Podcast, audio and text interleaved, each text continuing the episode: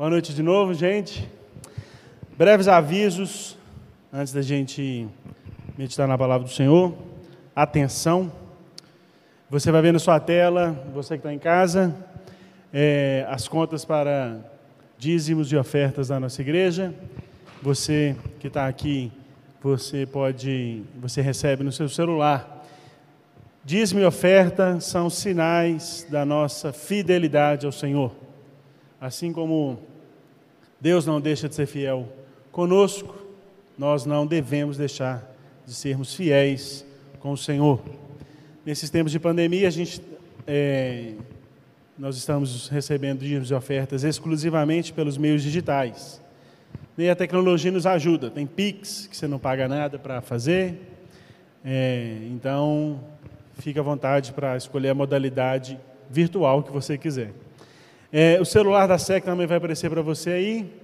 É, você que ainda não recebe o boletim Vida em Comunidade, você está perdendo muita informação e você está é, e você pode recebê-lo toda semana no seu celular. Você precisa, primeiro passo, adicionar o celular, o número celular da SEC na sua agenda de telefone e mandar uma mensagem pelo WhatsApp pedindo para ser adicionado na lista de transmissão. O número é o 319 9796 7970. Quem sabe o Ministério do Louvor não faz um jingle com essa musiquinha para você sair cantando durante a semana e aí você nunca mais esquece. Só não pode mudar o número, né? Que aí já aí é um problema. Então, adicione, fique por dentro, porque a vida da igreja continua pulsando, não parou de pulsar durante esse tempo, e agora a gente está voltando aos poucos graças ao Senhor, a, a uma normalidade. Graças a Deus por isso. Terceiro aviso: as mulheres da nossa igreja vão fazer um encontro, uma confraternização de final de ano. Vai ser é 4 de dezembro, Nilce? 4 de dezembro, lá na casa da dona Márcia do seu Wilson, também conhecido como meus pais. Vocês procurem alguém do Ministério de Mulheres, para mais informações. E em breve também vocês vão ser avisadas é, pelo WhatsApp da SEC. Parece que já está rolando uma comunicação no grupo das mulheres da igreja. Então, dia 4 de dezembro, você, mulher, está convocada é, e convidada a participar. É, avisos do JNV. Nós vamos ver um vídeo do acampamento da. Vai ter acampamento. É, não acabou, não, gente. Essas coisas estão voltando. Inclusive o acampamento se Deus permitir, em, no carnaval do, do ano que vem, a gente vai ver um videozinho do acampamento convidando vocês. A gente vai ver aqui na igreja também, não vai, Maico? Vai.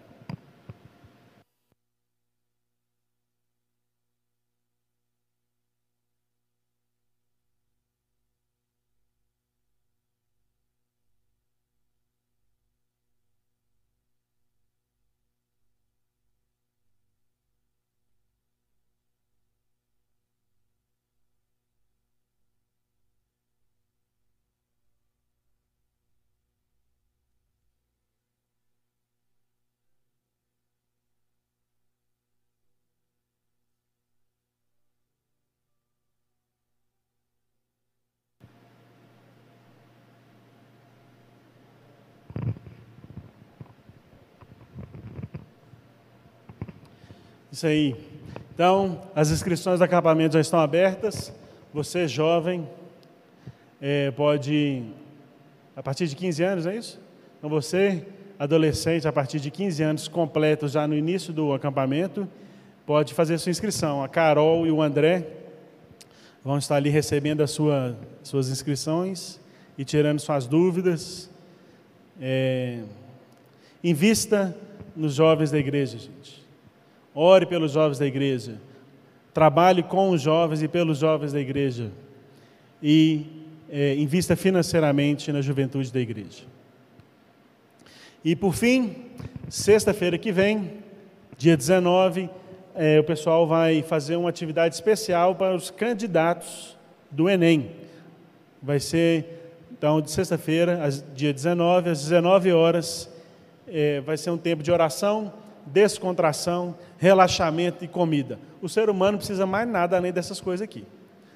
oração, descontração, relaxamento e comida. Então, por isso que a atividade ela é extensiva a todos os jovens e adolescentes da igreja, não só você que vai fazer ENEM, mas você que vai fazer ENEM tem uma atenção especial nesse dia. A igreja está cuidando de você também nesse aspecto. Então é isso. Findados os avisos, vamos é, orar ao Senhor. Baixe sua cabeça. Senhor, nós te louvamos, Deus, porque o Senhor é bom, o seu amor dura para sempre, porque o Senhor é santo. É, nós amamos o Senhor, ó Deus, e nós sabemos que o Senhor nos ama. É, acalma o nosso coração, aquiete o nosso espírito para a gente ouvir o Senhor, que não seja eu falando aqui, mas que seja o Senhor é, falando individualmente, ó Deus, pessoalmente para cada um de nós que estamos ouvindo, que estamos aqui, que seja toda a honra e toda a glória ao Senhor. Em nome de Jesus, amém.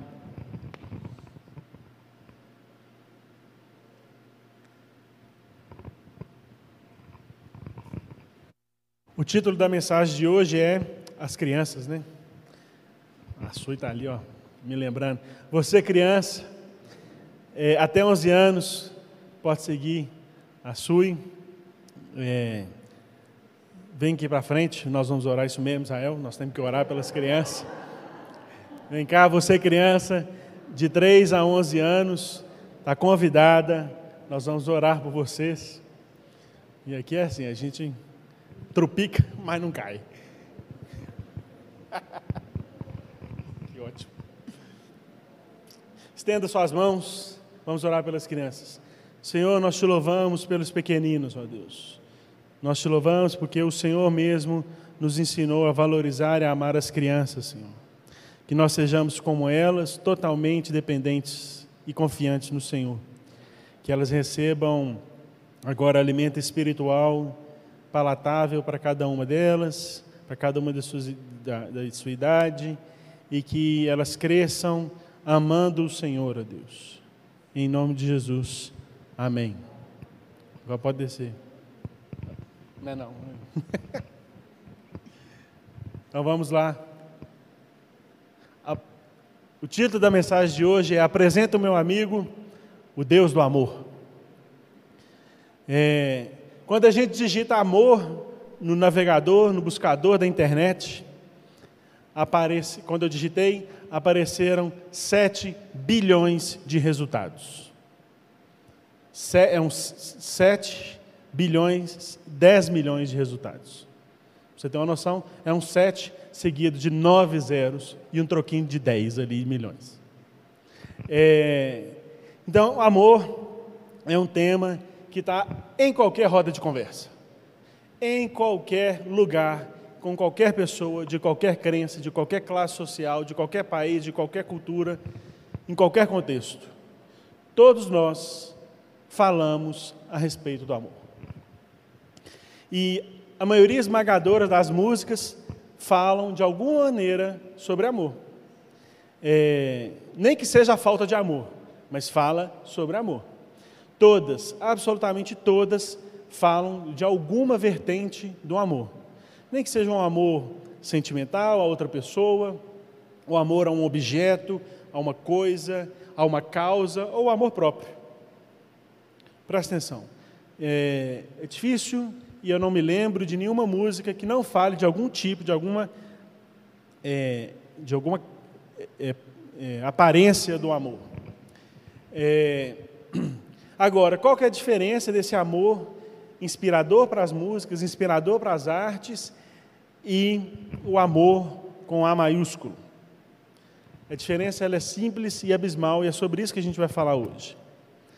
É, o Estevão Queiroga, que é um, ator, um artista cristão, um cantor cristão, fala que o preço do amor é a vida de quem ama. Então, o amor do eu lírico da maioria das canções, da maioria das formas artísticas, é falso. É, e o amor com A maiúsculo é o amor verdadeiro. Deus nos ama é, e Ele nos deu a sua vida por isso e para isso. Não apenas isso, mas Ele se esvazia da Sua majestade, da Sua glória, da sua é, glória de Criador, e de Criador ele, ele se faz criatura e oferece a sua vida. Isso é o amor. Se a gente aceitar qualquer coisa menos que isso de amor, a gente é bobo, porque na verdade esse é o lastro do amor, esse é o sarrafo do amor. É, então, a partir da cruz, no momento da cruz, que é onde Deus é sacrificado, onde o Filho de Deus é sacrificado, essa é o novo nível de amor, o novo nível mínimo de amor que a gente tem que aceitar, que a gente deve aceitar, e é a nova definição de amor. Se o preço do amor é a vida de quem ama, então ele não pode ser o preço não pode ser pago por quem ama. E sim, mentira. O preço não pode ser pago por quem é amado, mas sim por quem ama. A vida é de quem é de quem ama, então o preço pode ser pago somente por aquele que ama. É, isso também é um, é um raciocínio do Estevão Queiroga. E assim, a partir desse raciocínio, precisamos parar e pensar se o que nós temos chamado de amor é realmente amor ou algum tipo de troca que, que acontece na vida da gente. É, e a gente faz inúmeras trocas na nossa vida e, e tudo bem fazer as trocas. O problema é a gente maquiar e, e, e chamar alguma coisa por, aquilo que ela não é. E muitas vezes a gente nos, é, nos vendemos e, nos e aceitamos trocas de coisas que aparentam ser amor, mas não são amor. De pseudo-amores. Coisas que nem de longe são de fato amor. Por exemplo, nos relacionamentos afetivos, a gente está cansado de ouvir relatos de é, é, relacionamentos abusivos, relacionamentos que não são é, equalitários, equilibrados, respeitosos. Isso não é amor. Isso não é amor. Isso é idolatria, isso é um apaixonite, qualquer coisa, mas não é amor. É... E o preço do amor sendo tão alto, o preço do amor é a vida de quem ama, será que nós amamos alguém? E essa é a pergunta que a gente vai tentar responder hoje. Talvez você saiba a resposta, então é bom a gente sempre relembrar alguns conceitos básicos né, da nossa fé. E se você não sabe, eu te convido a prestar atenção e raciocinar com a gente. É, a gente pode falar das infinitas maneiras de amor, é, mas não é só porque é amor, ou porque não é só porque a gente chama de amor, é que está certo e que é lícito para a gente. Há coisas é, que são erradas e que a gente chama de amor e não são amores. C.S. Lewis fala que o amor passa a ser um demônio no instante que ele passa a ser um Deus. O amor passa a ser um demônio quando ele passa a ser um Deus. E aqui um Deus com D minúsculo, obviamente. Então vamos lá ao texto. Nosso texto é 1 João 4. A gente vai ler do verso 7 até o verso 21. A gente vai ler na NVI, você acompanha aí na sua Bíblia digital, na sua Bíblia de papel. É, você pode acompanhar na sua tela ou aqui atrás também no, no projetor. 1 João, capítulo 4, versos 7 a 21. E então o apóstolo João diz assim: Amados, amemo-nos uns aos outros, pois o amor procede de Deus. Aquele que ama é nascido de Deus e conhece a Deus. Quem não ama não conhece a Deus, porque Deus é amor. Foi assim que Deus manifestou seu amor entre nós. Enviou seu Filho unigênito ao mundo para que pudéssemos viver por meio dele. Nisto consiste o amor. Não em que nós tenhamos amado a Deus, mas que ele nos amou e enviou o seu Filho como propiciação pelos nossos pecados. Verso 11: Amados, visto que, visto que Deus assim nos amou, nós também devemos amar-nos uns aos outros. Ninguém jamais viu a Deus. Se nos amarmos uns aos outros, Deus permanece em nós. E o, e o seu amor está aperfeiçoado em nós. Sabemos que permanecemos nele, permanecemos nele e ele em nós, porque ele nos deu o seu Espírito. E vimos e testemunhamos que o Pai enviou o seu Filho para salvar, para ser salvador do mundo. Do mundo. Verso 15: Se alguém confessa publicamente que Jesus é o Filho de Deus, Deus permanece nele e ele em Deus. Assim conhecemos o amor que Deus tem por nós e confiamos nesse amor. Deus é amor. Todo aquele que permanece no amor permanece em Deus e Deus nele. Dessa forma, o amor estará aperfeiço está aperfeiçoado em nós, para que no dia do juízo tenhamos confiança, porque nesse mundo somos como ele. No amor não há medo. Pelo contrário, o perfeito amor expulsa o medo, porque o medo supõe castigo. Aquele que tem medo não está aperfeiçoado no amor. Nós amamos porque ele nos amou primeiro. Se alguém afirmar eu amo a Deus, mas odiar o seu irmão, é mentiroso.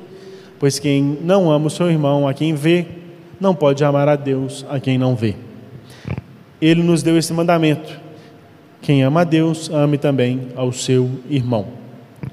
Então, João, o discípulo amado, aquele que talvez tenha entendido mais rapidamente, o primeiro, não que tenha sido rápido, né? Mas mais rapidamente essa questão do amor, escreve essa carta, provavelmente já no final da sua vida, lá de Éfeso, a igreja que ele pastoreava, é, e escreve com o propósito de dar garantia, de fundamentar é, os que criam em Cristo acerca da salvação. Esse é o tema geral da primeira carta. E não há é, argumento melhor do que para, para a certeza da nossa salvação que o amor. E nesse trecho, João fala que Deus é amor, que Deus é a fonte de amor e alguns efeitos desse amor. Então, primeira coisa, Deus é a fonte do amor. O amor de Deus, do Deus Pai, por seu Filho Jesus, é a fonte do amor que une a igreja como uma família. O amor do Pai a um filho de uma família é que une a igreja como uma família. Ao nos dar o seu filho, o Pai fez-nos fez, fez-nos conhecer o amor perfeito e a vida eterna que o Pai e o Filho sempre tiveram. E eles nos oferecem isso. Quando recebemos esse amor, é como se recebêssemos a água da mais pura e abundante fonte. E no deserto da vida, se a gente acha uma fonte de água pura, cristalina, fresca e abundante, a gente tem mais é que sair contando para todo mundo onde que está essa fonte aonde que tem água fresca para a gente saciar a nossa sede. Então, Deus sendo a fonte do amor, Deus personifica o seu amor. E a gente vê isso no verso 8 e no verso 16. João não fala que o amor é Deus. Ele diz que Deus é amor. Somente aqueles que são, até certo ponto, semelhantes a Deus, conhecem a Deus de verdade. E você deve lembrar que eu falei que há maneiras erradas de se amar. É, idolatria é uma dessas maneiras. É, idolatria é quando a gente coloca no lugar de Deus algo que não é Deus. Coloca na nossa vida, no nosso coração, a gente ama alguma coisa é, mais que Deus ou da maneira que nós deveríamos amar a Deus. E a frase que eu citei do Lewis prova é, é, sobre o amor passa, que, sobre o amor passar a ser um demônio é prova dessa é, maneira errada de amar. Quando a gente ama de maneira idolátrica, a gente subverte essa verdade dita por João sobre Deus ser o amor. É, agindo de modo que o amor passa a ser um Deus. Então ele subverte, ele inverte essa, essa lógica, a verdade. E uma outra frase, por quê, né? É, e o próprio Lewis explica, que podemos dedicar aos nossos amores humanos a lealdade incondicional que devemos somente a Deus. E então eles se tornam deuses, e então se tornam demônios, e aí então eles nos destroem. Além de ser a fonte do amor, Deus, na sua natureza essencial e em todas as suas ações, é amoroso. É a constituição de Deus. Deus é amor. Longe de fechar os olhos para o pecado, é, e não é isso que em momento nenhum João fala aqui, nenhum outro autor da Bíblia fala, é, o amor de Deus, ele é demonstrado na sua fidelidade, a aliança que ele fez conosco e a sua busca incansável pelos pecadores, mesmo diante da rebeldia e, é, e da indiferença dos pecadores. É, Deus não cansa, de, usando uma expressão popular, de correr atrás de nós. Isso é por causa da sua constituição amorosa. O seu amor providenciou uma maneira de expor o pecado, porque Deus é luz, e onde há luz não há trevas, e onde há luz não há pecado. E além de expor o pecado, o amor de Deus, o, o Deus, ele consome o pecado porque Deus é fogo consumidor. E isso tudo sem destruir o pecador. Ao contrário, ele salva o pecador. Então Deus é luz, joga luz sobre o pecado, destrói o pecado, purificando assim o pecador. É, logo, então, como uma inferência, né, uma, uma conclusão lógica do verso 8, a gente pode dizer que aqueles que não conhecem a Deus não amam verdadeiramente. E é por isso que, às vezes, num relacionamento, é, em algum relacionamento, seja ele afetivo, sentimental, profissional, familiar, se alguém vira para mim, para você e fala assim, ó, oh, eu te amo, e essa pessoa não ama a Deus, ela não te ama. Se a pessoa que está te falando que ela te ama, mas ela não conhece, não ama, não respeita, não teme a Deus, é mentira. Ela é apaixonada por você. Vamos dar nome. É, e aqui o propósito, um dos propósitos de hoje, é a gente conhecer e, e, e caracterizar e nomear as coisas corretas. Um pré-requisito para amar é conhecer a Deus. É isso que a gente está vendo. O verdadeiro amor é como Deus. É santo, justo e perfeito. Só que a gente tem que lembrar que nós somos pecadores. Então, essa perfeição em nós, ela ainda não, ainda não existe. Está em processo. À medida que conhecermos verdadeiramente a Deus, mais aptos a amar nós estaremos. Mais, mais, quanto mais próximos nós estivermos de Deus, mais nós amaremos como Ele ama. Isso é a personificação do amor. Identificamos o amor em Deus e Ele é o nosso lastro, a nossa referência de amor. Deus nos amou, é o verso 19. Todo amor provém, em última instância, de Deus. O amor genuíno nunca é gerado pelas criaturas.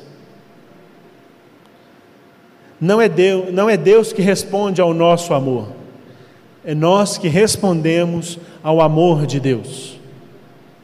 O amor nunca, em maneira nenhuma, ele começa em nós. A gente, a gente ama o outro, como a gente vai ver aqui, mas a centelha original do amor é em Deus, é de Deus. Como única e inesgotável fonte de amor, nós precisamos estar ligados e conhecermos a Deus.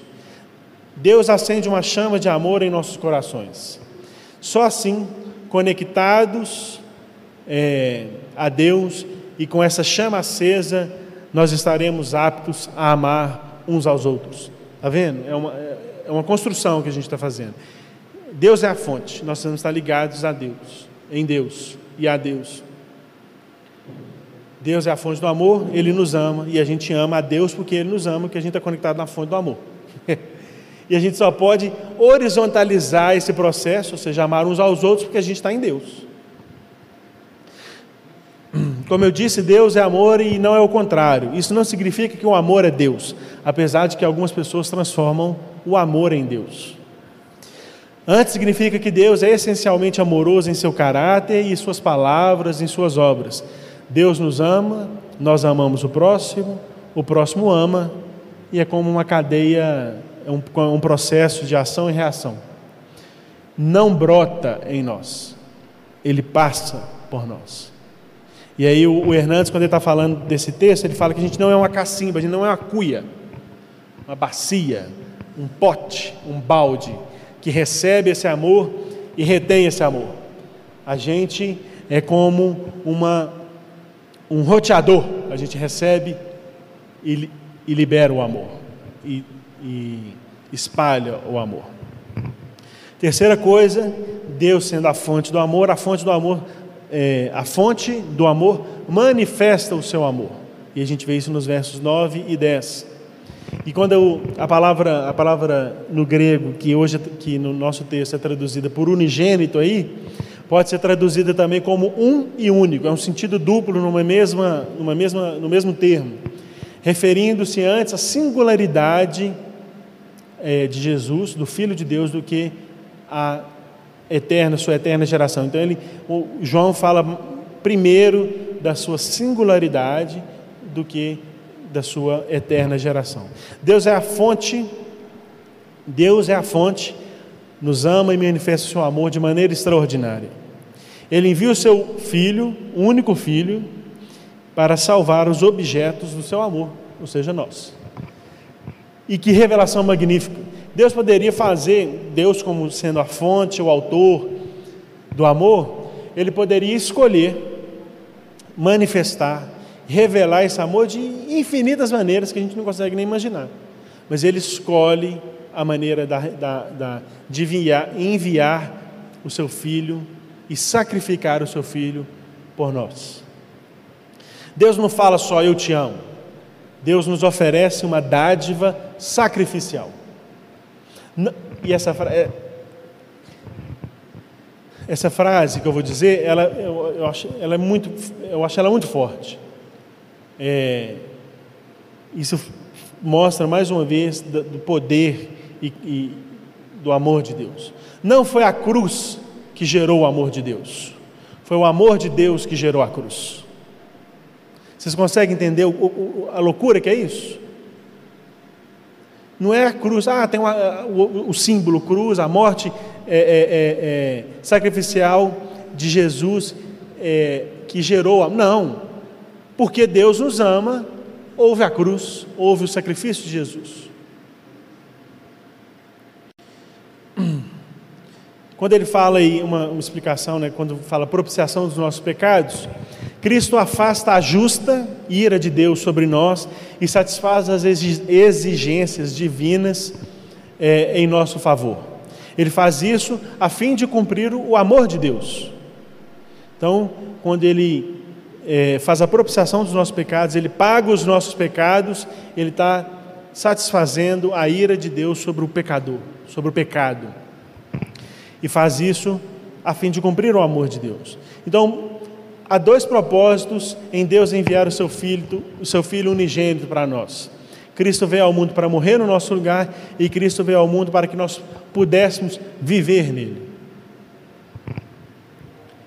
Uma outra frase do Lewis sobre essa questão da propiciação dos pecados, e Lewis fala assim: o pecado entrega ao o pai, o pai entrega ao filho tudo o que ele é e tem. O filho se entrega ao pai e se entrega ao mundo e ao pai pelo mundo. E com isso também resgata o mundo nele mesmo para o pai. Se você não entendeu muito bem essa frase, eu aconselho que você leia o livro Os Quatro Amores do Lewis. Você não vai sair a mesma pessoa depois dessa leitura. Os Quatro Amores do Lewis. C.S. Lewis. Então, a gente viu as fontes do amor e agora a gente vai ver os efeitos do amor. Quando nós somos amados, nós precisamos reagir. Como eu disse, a gente não é um recipiente que acumula esse amor. A gente é um meio pelo qual o amor passa por nós e, e chega a outras pessoas. Sendo um, um meio nós algumas coisas precisam acontecer como consequências desse amor. A primeira coisa é que nós refletimos o amor de Deus no mundo, o verso 7. A palavra amor aparece nas, várias, eh, nas suas várias formas em grego, eh, 43 vezes nessa primeira carta de João. 43 vezes, numa carta curta, que é na nossa Bíblia dividida em cinco capítulos. Nesse, no trecho do, verso, do, do, do capítulo 4, verso 7, até o, o, capítulo 5, verso 3, mais três versículos depois do nosso, ela aparece 32 vezes. Então, de 43, nesse pedaço que a gente leu, 32 vezes. E no texto que eu escrevi no sermão, que amor aparece 77. Eu não estou numa competição com o João, eu sou só mais, talvez meu vocabulário seja mais pobre que o dele para falar sobre amor. E isso mostra a importância desse assunto para o apóstolo João e que é algo que precisa ser tratado, abordado e aplicado, porque ele escreve uma, uma carta aberta às igrejas, ao mundo cristão. E essa carta, pela graça e misericórdia de Deus, chegou a nós hoje, né, no século 21, mais de dois mil anos depois que ela foi escrita. É, então, é algo fundamental para nós. Todos acreditam, e eu não tenho dúvida disso, que o amor é importante. Mas o amor é comumente entendido como um sentimento. E na verdade, o amor é uma escolha, é uma ação, como o apóstolo Paulo fala em 1 Coríntios 13. E como é, eu já disse, Deus é a fonte do amor. Ele nos amou o suficiente para sacrificar o seu filho por nós. E Jesus é o, e Jesus é o nosso exemplo do que, que significa amar. O preço do amor é a vida de quem ama, porque Jesus nos amou e entregou sua vida por nós. Tudo que ele fez na sua vida, no seu ministério e a sua morte devem ser consideradas supremas demonstrações de amor. E o Espírito Santo nos dá o poder de amar. Paulo também fala isso lá em Romanos 5. Ele vive em nosso coração e nos torna cada vez mais parecidos com Cristo por meio de um relacionamento com Deus. Lembra que eu falei que à medida que a gente se aproxima de Deus e se relaciona mais com Deus, a gente está mais capaz de, de amar e nós amaremos de uma forma mais parecida como Ele nos ama. O amor de Deus sempre envolve uma escolha e uma ação. E o nosso amor deve ser assim como o amor de Deus, uma escolha e essa escolha ela é traduzida ou ela é representada por meio de ações. A vida que a gente recebe quando Jesus morre por nós e nós recebemos a vida por meio da morte de Jesus, a vida que a gente recebe é como uma ação de graça deve servir, em primeiro lugar, como veículo de propagação desse amor. Então, a nossa vida deve ser um meio de propagar o amor de Deus. Senão, a gente está sendo, no mínimo, leviano com o, o sacrifício de Jesus. Segunda coisa, segunda consequência, nós amamos a Deus e o medo é lançado para fora. É, verso 18 e 19. E aqui, esse, o medo é lançado para fora, né? o amor não há medo, é talvez a única, pelo menos aqui nesse segundo né, no texto de João, é a única consequência que não é uma relação horizontal, mas esse medo é uma relação é, vertical, nós com Deus. O amor de Deus é perfeito em si mesmo e traz para nós a firme é, promessa da perfeição, tão logo a gente recebe esse amor. E o perfeito amor da parte de Deus lança fora o medo de forma progressiva e não é, não é instantâneo. Na verdade, nada na nossa vida de crente, de cristão, de seguidor de Jesus é instantâneo. Nenhuma transformação é instantânea, é sempre um processo. A gente sempre fala, a gente sempre ouve é, que a santificação é um processo e as coisas estão acontecendo e elas têm que, ela é um processo ascendente, ela tem que ir melhorando. É, nessa relação vertical de amor, que não há receio, não há medo da condenação. Então, o amor de Deus em nós, conosco, e o nosso amor a Deus lança fora o medo da condenação, do juízo. É... Esse medo ele vai diminuindo à medida que a nossa relação com Deus aumenta. É... Isso porque o amor genuíno confirma em nós a salvação. Se mesmo sendo fiéis sentirmos medo do futuro, da eternidade ou do juiz de Deus, a gente deve lembrar do seu amor por nós. Nós não seremos consumidos não pela nossa vida fiel, nossa vida santa, ó oh, Senhor, como eu sou santo, eu evito o caminho do mal. Não, a gente não vai ser consumido pelo amor de Deus, ponto, ponto final. Sabemos que Ele nos ama perfeitamente, também lá em Romanos.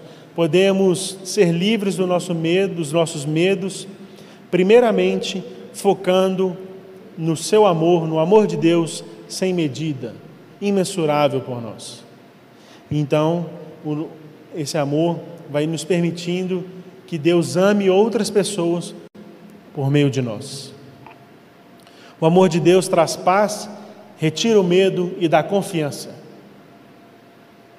terceira consequência do, do amor, nós damos o nosso amor pelos outros. E a gente vê isso no verso 11 e no verso 21. Deus enche o nosso copo, a nossa, a nossa vida, o nosso de amor, e nós devemos transbordar para os outros. Nós não somos um reservatório, nós somos um canal.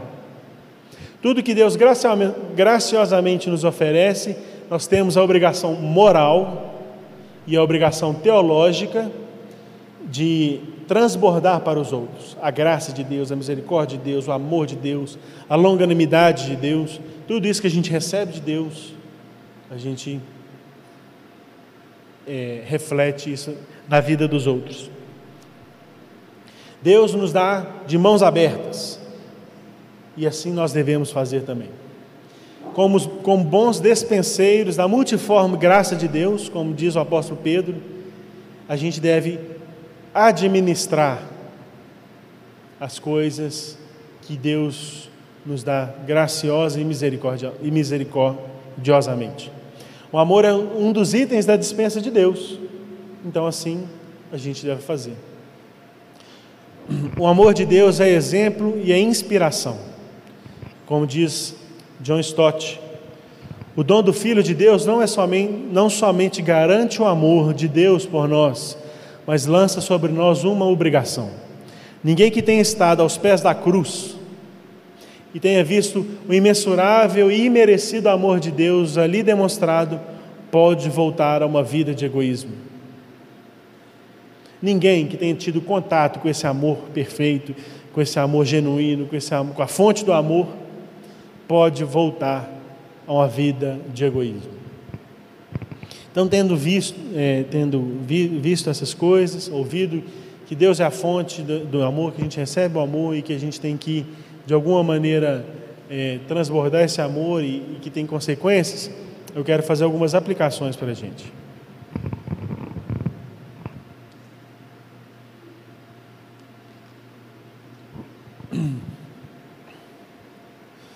O amor faz parte da própria natureza de Deus. Quem se encontra em união com Deus, por meio da fé em Cristo Jesus, compartilha da natureza de Deus.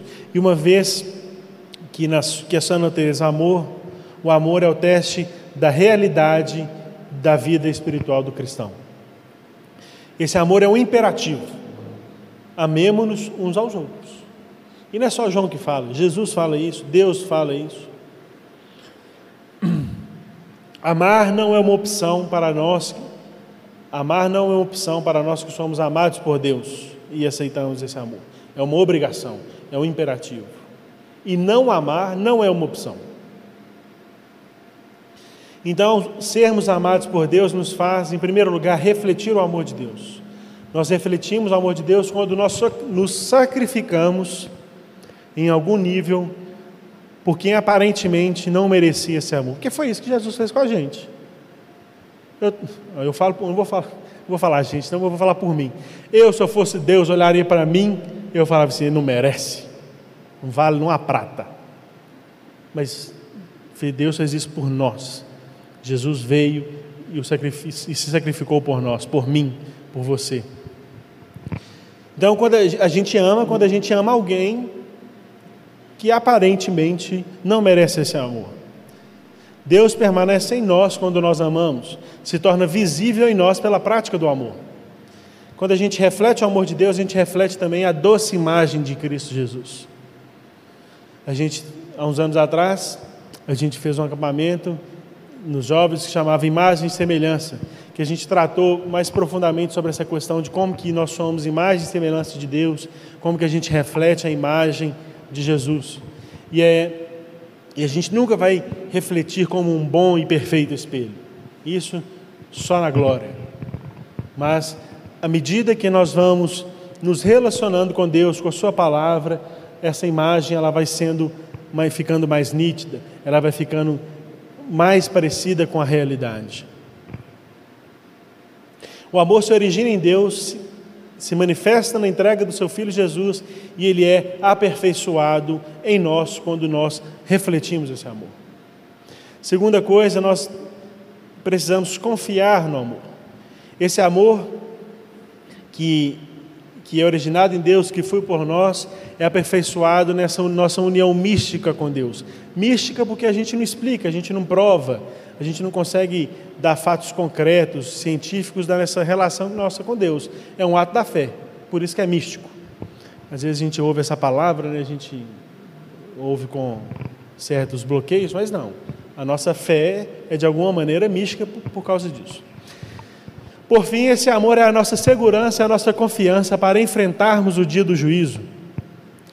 É, o verdadeiro amor não é regido pelo tormento, pelo medo, mas pela confiança. Presta atenção. E por causa desse medo que não existe, né, que é lançado fora, por causa dessa confiança, para nós, o, ju, o julgamento não é coisa futura, é coisa passada, porque para nós já está resolvido, foi resolvido na cruz. Nossos pecados já foram julgados e sentenciados na cruz, foram pagos pelo sangue do Cordeiro imolado.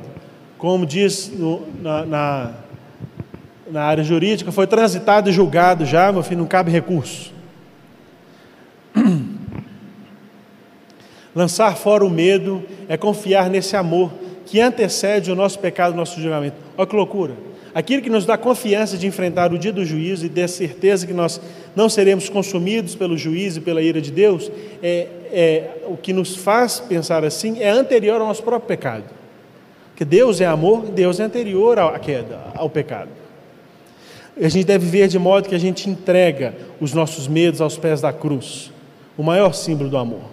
E aqui a gente pode é, ampliar esses, a entrega desses medos, não só o medo do juízo, mas todo o nosso medo, todo o nosso receio, tudo aquilo que, que a gente teme na nossa vida, na vida da nossa família, na vida do nosso país.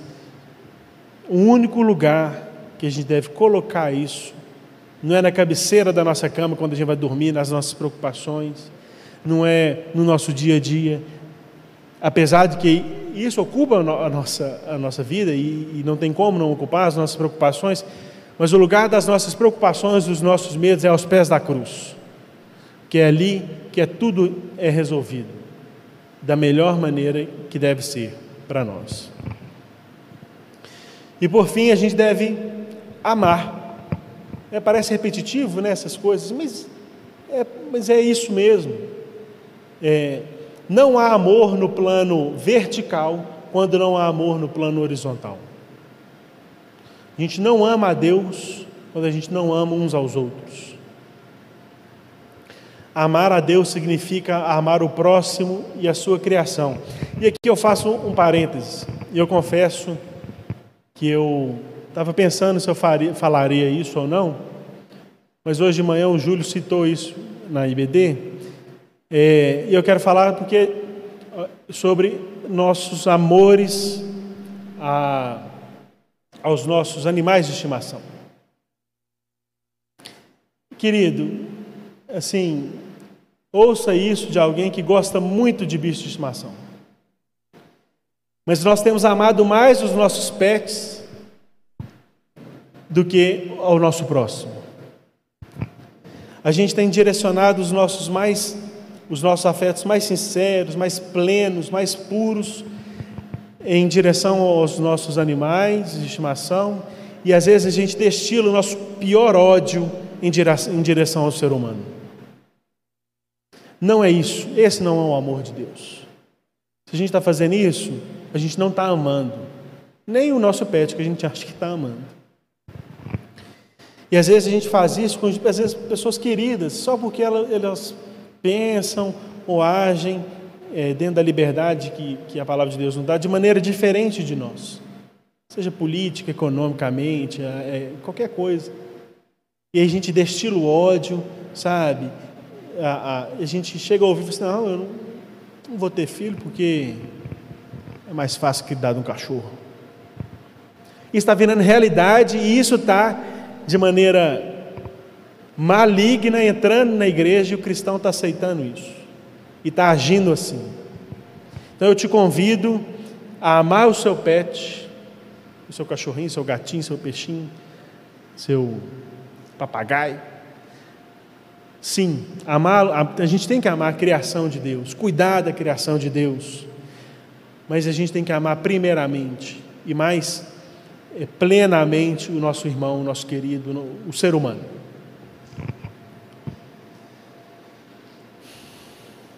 A gente precisa reorientar os nossos amores, os nossos afetos e os nossos sentimentos nesse sentido, nessa área da nossa vida. Então aqui eu fecho meu parênteses. Amar não somente esse que nos ama, mas especialmente aqueles que nós não vemos motivo para amar. Se dissermos amarmos a Deus, precisamos amar aquele vizinho que anda igual um elefante no andar de cima.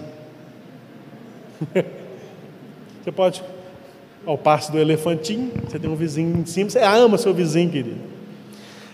Eu, eu, eu tenho que falar, eu falo de mim, tenho que amar o meu vizinho que faz festa com karaokê, de final de semana sim, final de semana não. Às vezes no sábado, às vezes no domingo. E a minha vontade é jogar uma, uma bomba casa dele. Mas eu não, eu tenho que amar esse cara. Porque amar, por exemplo, a minha esposa é fácil demais. Amar o meu irmão de sangue, meu primo, o nosso querido, é fácil. A prova é amar esses, o passo do elefantinho, o karaokê. Precisamos amar aquele irmão que pensa diferente da gente. A gente amar verdadeiramente é a gente não acabar com o Natal da família por causa de discussão. É a gente engolir um sapo, ouvir umas, um, umas lagartixas de vez em quando e, e, e, em amor não responder. E a gente outra coisa que a gente viu hoje de manhã, Paulo, lá no capítulo 19 de Atos, ele não entra na confusão que os efésios arrumaram. E, e o crente, um dos dons e talentos do crente tem que saber qual briga ele vai comprar e qual briga ele não vai comprar. Nosso amor endereçado ao céu é inconsistente se ele não é demonstrado na terra. O amor deve preceder todos os outros sentimentos que nós temos pelos outros. Por qualquer sentimento e por qualquer pessoa, o amor deve vir antes. Ele deve ser o filtro das nossas ações, dos nossos pensamentos. O perfeito amor que lança fora o medo, lança fora o ódio também. E vou convidar o Ministério de Louvor para vir aqui na frente. E a minha oração para essa comunidade de fé, para cada um de você que está aqui, que está nos ouvindo,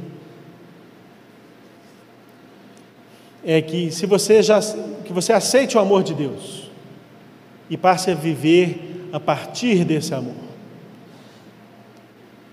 Você que já aceitou esse amor, a gente possa refletir esse amor da maneira mais plena possível que a gente conseguir. É um amor sem medo, é um amor abnegado, é um amor sacrificial e é um amor gratuito, que não cobra nada em troca, que não espera nada em troca. Amém? É, fique de pé, vamos orar e aí nós vamos cantar e em seguida eu vou encerrar o culto. Pai, nós te louvamos, Senhor, porque o Senhor é o Deus do amor, o Senhor é o amor, e nós só somos capazes de demonstrar algum afeto, algum amor, porque o Senhor nos amou primeiro. Nós te louvamos por isso.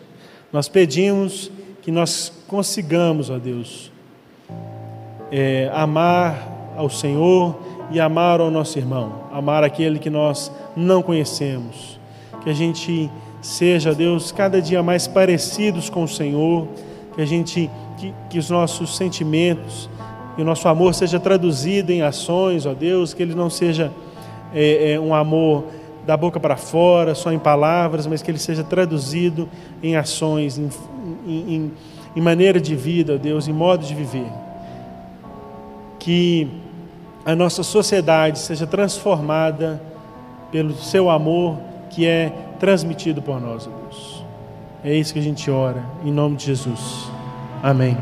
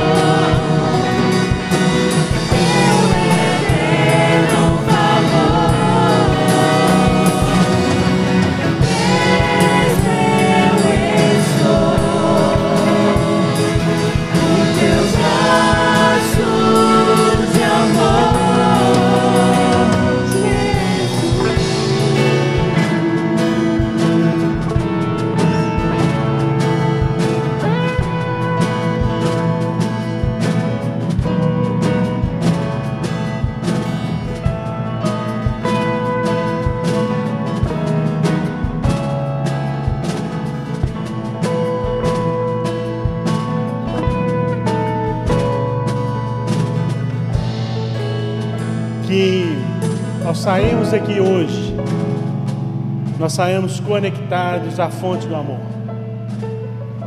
Que a gente transborde esse amor. Que a gente transborde esse amor amando uns aos outros como Ele mesmo nos amou. Que a graça do nosso Senhor Jesus Cristo, que o amor de Deus e a comunhão do Santo Espírito de Deus seja com cada um de nós, hoje e durante essa semana. Amém. Vá em paz, meu querido. Dê suas cotoveladas de amor e demonstre amor.